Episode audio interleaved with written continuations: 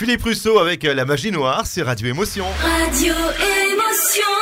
La grasse mat, 9h midi sur Radio Émotion. Et chaque mardi matin, c'est un plaisir d'accueillir Muriel Mayette Holz, la directrice du Théâtre National de Nice. Bonjour Muriel. Bonjour François. Alors Muriel, où est-ce que tu nous emmènes aujourd'hui? Eh bien, je vous emmène dans une tour qui a été construite au XIIIe siècle, la tour Saint-François, anciennement le clocher du couvent des franciscains. Elle a été euh, abîmée au cours des années, mais restaurée au XXe siècle et aujourd'hui, grâce à un escalier intérieur hélicoïdal de 288 marches, on peut aller en haut de cette tour de 50 mètres et avoir une vision à 360 degrés de Nice. On voit la mer, Ouais. on voit l'arrière-pays et c'est ouvert tous les vendredis soirs, les samedis et les dimanches et bah, c'est un beau panorama. Et c'est vrai que c'est un beau panorama et nous niçois, on n'a pas forcément le réflexe d'y aller. Et Donc, quel euh, dommage parce qu'il faut en profiter. Absolument.